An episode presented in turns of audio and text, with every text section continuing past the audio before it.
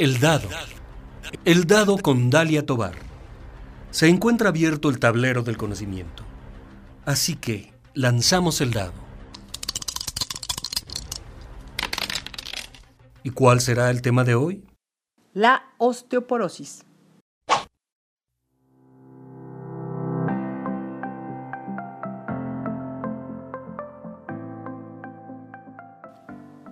¿Qué tal? ¿Cómo se encuentran hoy? Espero que muy bien. Hoy me encuentro en la red médica de la Universidad de Guanajuato, en la capital del estado. Estoy en espera que me reciba el doctor José Ramón Centeno López, especialista en ortopedia y traumatología, con adiestramiento en áreas de cirugía articular, de reemplazo de articulaciones, de cadera y de rodilla.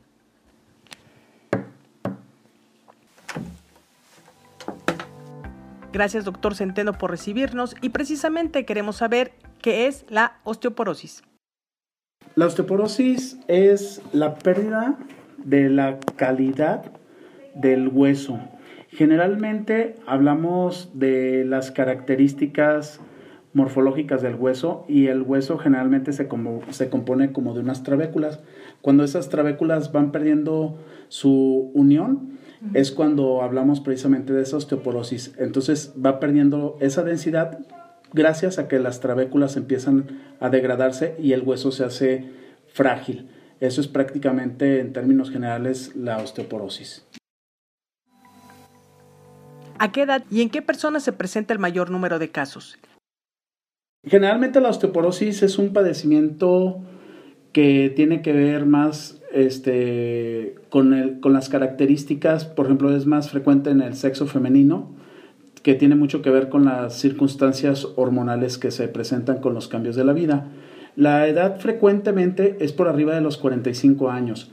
Eh, no tanto por, por, la edad como tal, sino que también pueden involucrarse otro tipo de factores.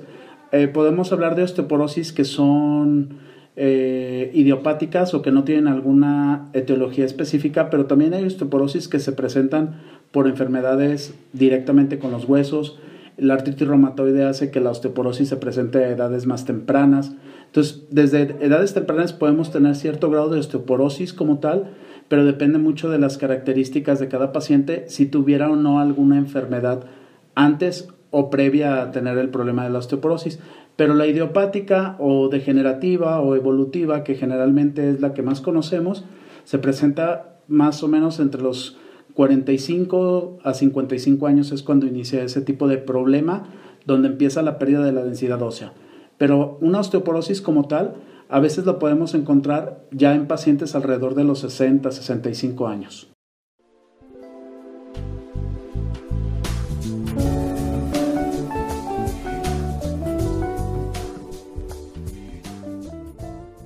Como bien lo mencionó, la osteoporosis puede ser idiopática o evolutiva o por edad, y la otra es por enfermedades concomitantes como la artritis o algún otro tipo de enfermedad junto con el problema de la osteoporosis. De esta forma se han encontrado problemas de osteoporosis en personas de entre los 35 y 40 años. ¿La osteoporosis es hereditaria? La osteoporosis no tiene una característica completamente hereditaria, sin embargo sí sabemos que tiene una carga genética, es decir, aunque no se herede la enfermedad, pero si en la familia eh, la mamá o la abuela tiene osteoporosis, es probable que los hijos, las hijas, más hacia la parte femenina, tengan también algún antecedente de osteoporosis, pero realmente no se hereda. ¿Tiene síntomas? No, sí hay una sintomatología, pero es muy leve. La osteoporosis podemos decir que ya cuando se instala o se instaura una característica de osteoporosis como tal, porque hay una condición bien importante. Para hacer el diagnóstico de la osteoporosis se requiere de un estudio especial que es la densitometría ósea y cuando hay una pérdida de densidad más o menos alrededor como de un 30% del hueso, es cuando ya realmente podemos decir de osteoporosis. Antes de eso podemos hablar de una osteopenia, que ya es una pérdida de la densidad del hueso, pero que todavía el hueso tiene cierto grado de resistencia. Pero una vez que se presenta la osteoporosis, aunque la sintomatología puede ser muy pequeña, pero algunos pacientes llegan a sentir dolores a nivel de la, del trayecto de la misma articulación o del mismo hueso. A veces la gente dice, siento como un dolor como en la carne. Es decir, no se siente un dolor directamente en la articulación, pero sí se puede sentir como un dolor en el hueso. No es característico y realmente la condición de la osteoporosis la empezamos a ver o se empieza a demostrar un dolor real cuando el hueso se empieza a microfracturar, porque generalmente empiezan con fracturas muy pequeñitas y ya desde esas pequeñas fracturas los pacientes ya tienen dolor o molestia.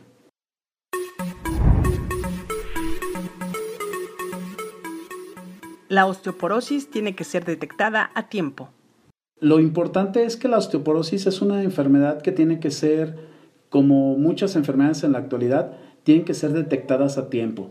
O sea, lo ideal es no, no dejar que el tiempo pase y dejar a que el paciente llegue a una osteoporosis donde sabemos que tiene hasta un 40% de riesgo de alguna fractura, ya sea a nivel de la cadera, a nivel de la columna o a nivel de la muñeca. Entonces, lo recomendable es que hay que hacer los diagnósticos oportunos y, dar atención antes de que se instale la, osteoporosis. La ventaja es que la osteoporosis no es una enfermedad que, que tenga una fase evolutiva crónica. Podemos detenerla con tratamiento.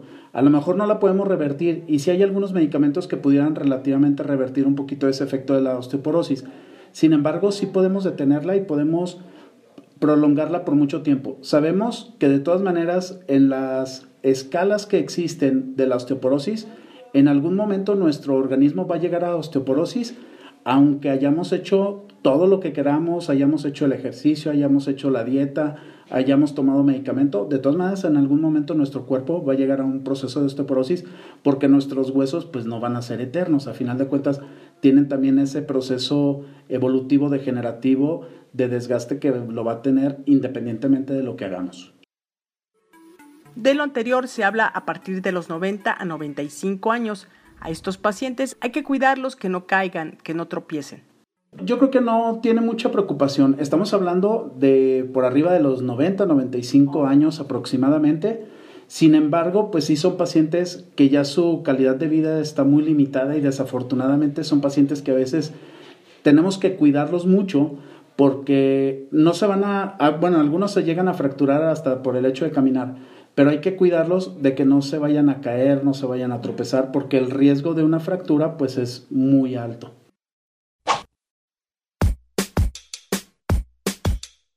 Datos del Instituto Nacional de Estadística, Geografía e Informática en el censo 2020 señalan que México es un país en proceso de envejecimiento demográfico. El grave problema es esto, que en esta etapa de la población, pues es donde tenemos más riesgo precisamente de, presentar la osteoporosis, que de hecho aquí en México como en todo el mundo, uno de los grandes problemas es que la osteoporosis sabemos que es igual a fracturas y las fracturas pues es igual a muchos problemas médicos en cuestión de economía, porque la fractura ya genera problemas económicos no solamente a la familia, sino también a nivel de las instituciones.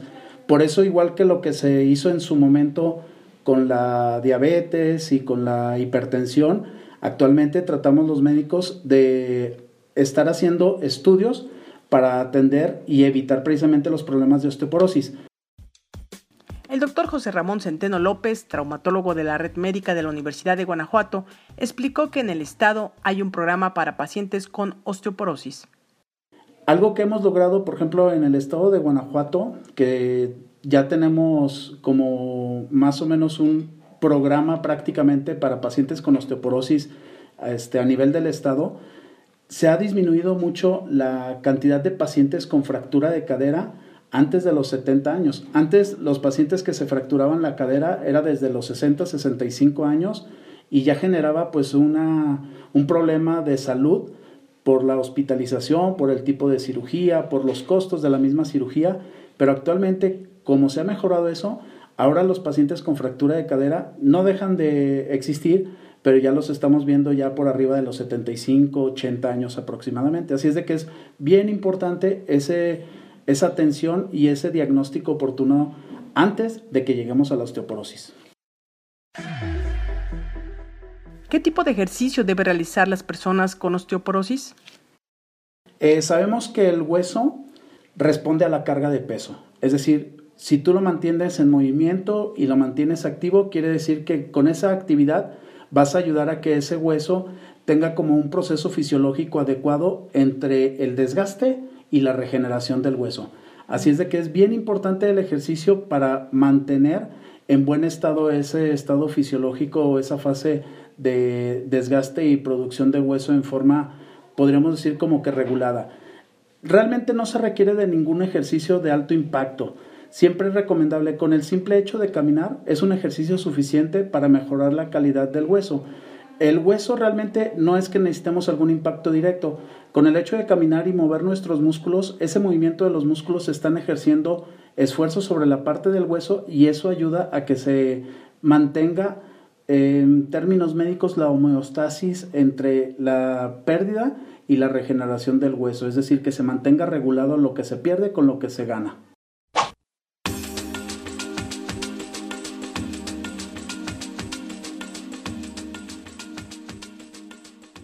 ¿Qué tal? Hoy en el dado el tema que estoy abordando es la osteoporosis y me encuentro en entrevista con el doctor José Ramón Centeno López, especialista en ortopedia y traumatología y es cirujano en artroscopía de hombro, codo, rodilla y tobillo, además de cirugía de mínima invasión del pie, con técnicas para mejorar deformidades de los dedos como juanetes, dedos M garra, por medio de cirugía percutánea. En el tema de COVID-19, ¿qué pasó con los pacientes con osteoporosis? Problema de salud mundial, ¿no? Prácticamente, porque son muchas circunstancias las que se presentaron en esta, en esta pandemia.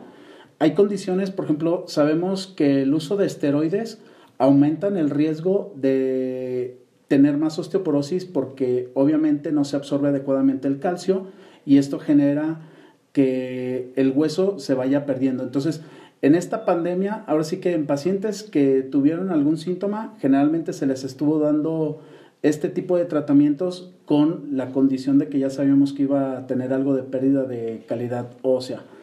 Ahora, la realidad es que sí se tuvo que modificar drásticamente eh, el complejo de vitamina D, que es uno de los elementos importantes para la absorción de calcio a nivel del intestino y para que esté transportando el calcio a los huesos.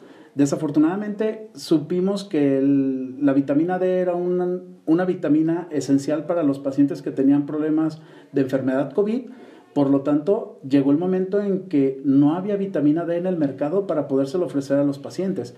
Y entonces, eh, desafortunadamente, tenías que decidir si utilizabas la vitamina D en un paciente que tenía COVID o en un paciente que tenía un riesgo de osteoporosis. Y eso es muy drástico. Desafortunadamente no, no se puede controlar ni por las entidades este, médicas, ni por las entidades federativas, ni de ninguna forma, porque pues eso fue algo que nos agarró completamente descuidados y la vitamina D no la acabamos en COVID y apenas hasta este momento, es decir, después de un año, empieza, empieza a haber nuevamente algo de vitamina B para esos pacientes que están con problemas de osteopenia o osteoporosis.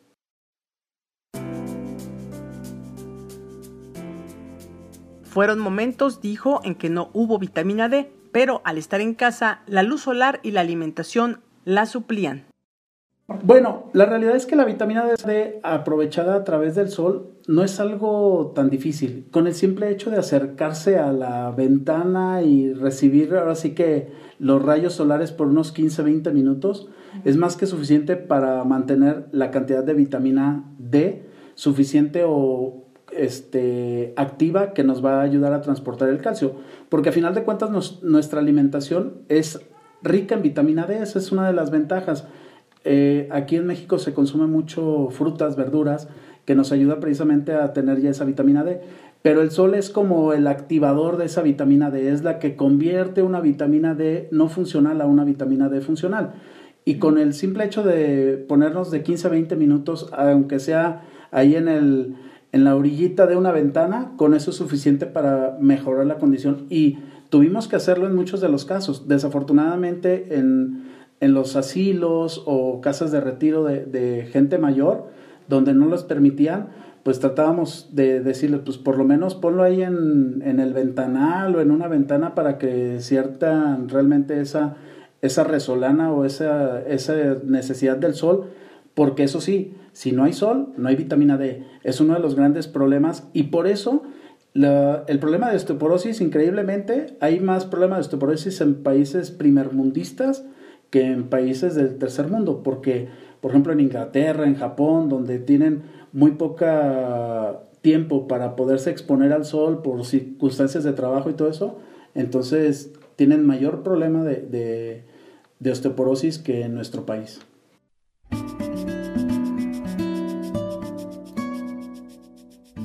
El doctor Centeno López puntualizó que en esta pandemia hubo más fracturas de cadera respecto al 2019. Hubo un incremento del 10%, presentándose principalmente en personas de entre los 65 y 80 años. De hecho, en los pacientes que tienen algún tipo de riesgo de este, porque tienen osteoporosis, casi siempre les decíamos a estas personas lo recomendable es mantenerla en un lugar donde pueda caminar, que es importante, pero había que quitarle todo tipo de obstáculos, ¿no? Quita tapetes, quita mesas, quita todo para que esa persona que tiene algún tipo de riesgo pudiera caminar. Entonces es bien importante que sí, desafortunadamente tuvimos que adecuarnos a esas circunstancias por esta, por esta pandemia y pues mantener en la medida de lo posible lo más amplio para poder hacer algo de ejercicio dentro de casa, para poder movilizarnos dentro de casa y para tener esta gente que desafortunadamente tiene osteopenia, osteoporosis en la casa.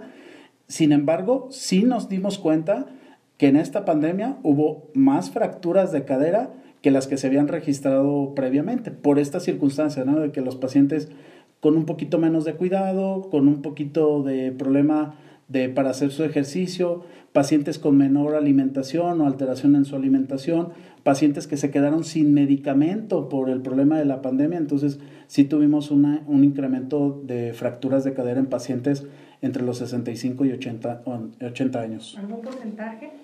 No sabría decir el, porcentaje exactamente, pero lo que se incrementó más o menos ha de haber sido como un 10% con respecto a lo que recibimos el año pasado de fracturas de cadera. Sin embargo, dijo, se atendieron a pacientes con emergencia ortopédica.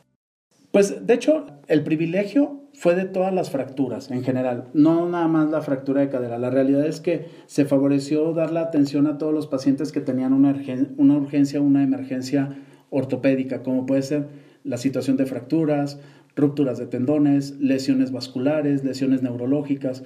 Eso fue en lo que se pensó principalmente en este tipo de, de pandemia. ¿Cómo participan los traumatólogos con los pacientes en rehabilitación de COVID-19? más que la rehabilitación, lo que damos es como un, un, poquito de continuidad en el manejo y tratamiento de esos pacientes. La rehabilitación como tal, mm, casi la gran mayoría este, se han dedicado a buscar en internet terapias de rehabilitación, terapias para el dolor osteomuscular, porque sabemos que uno de los problemas que dejó el COVID son dolores osteomusculares y a veces la gente puede confundir este tipo de problemas, decir, híjole, yo tengo osteoporosis y me está doliendo. ¿Es por la osteoporosis o es porque tengo una secuela o una característica de porque tuve la enfermedad de COVID? Y la realidad es que lo más seguro es que sea por la enfermedad y no tanto por la osteoporosis, por lo que comentabas que era difícil encontrar alguna sintomatología específica con la osteoporosis hasta que el hueso se fractura.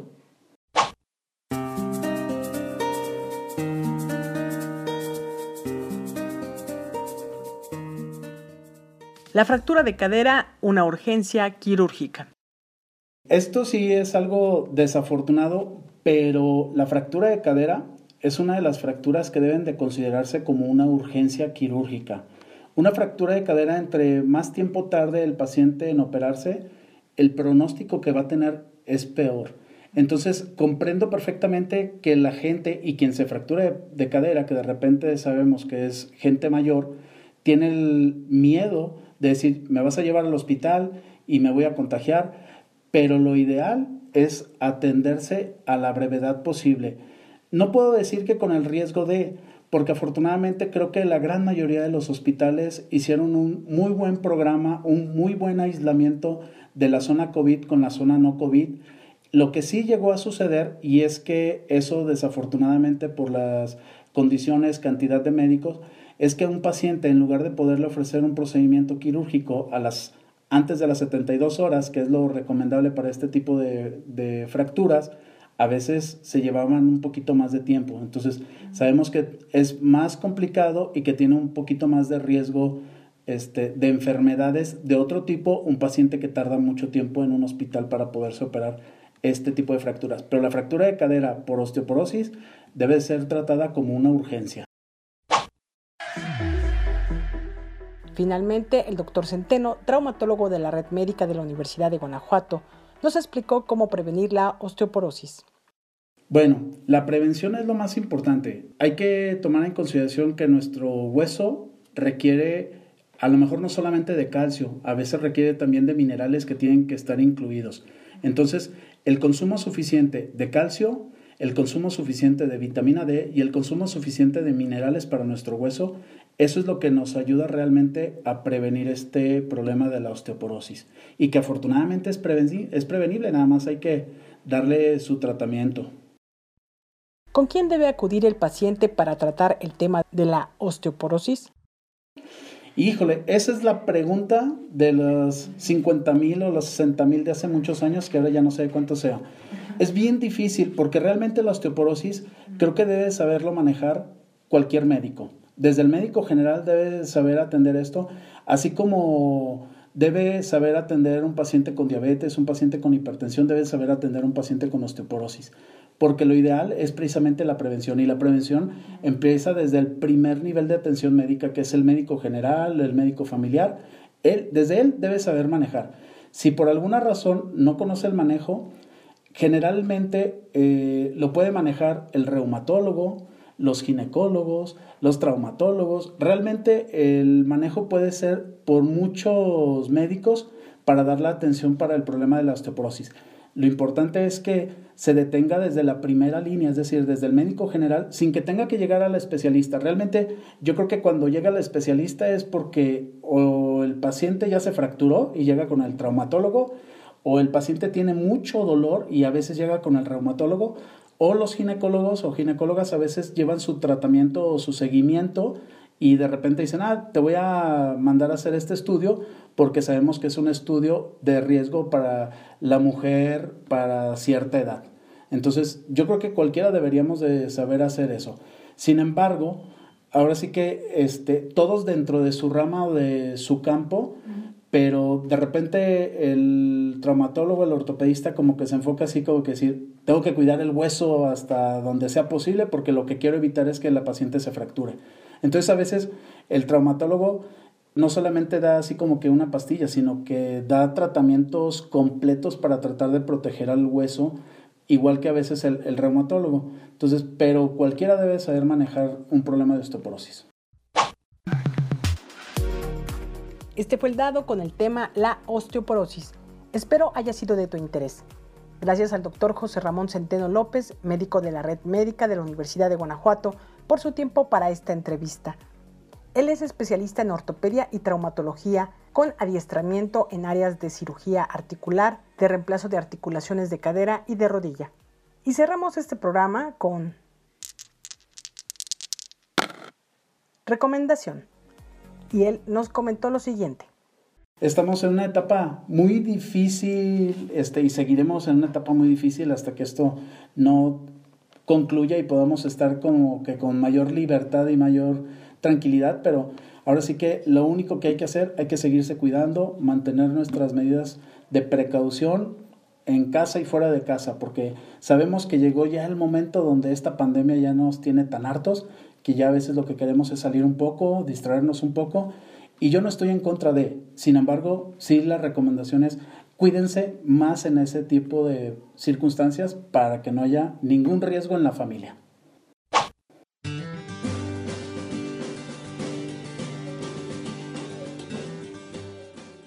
¿Deseas externar tu opinión sobre este u otros dados? Puedes hacerlo a través del correo eldadoradio.com. También te invito a seguir la cuenta de Instagram donde estoy como El Dado Radio. Eso es todo de mi parte. Gracias por tu atención. Cuídate mucho. Hasta pronto.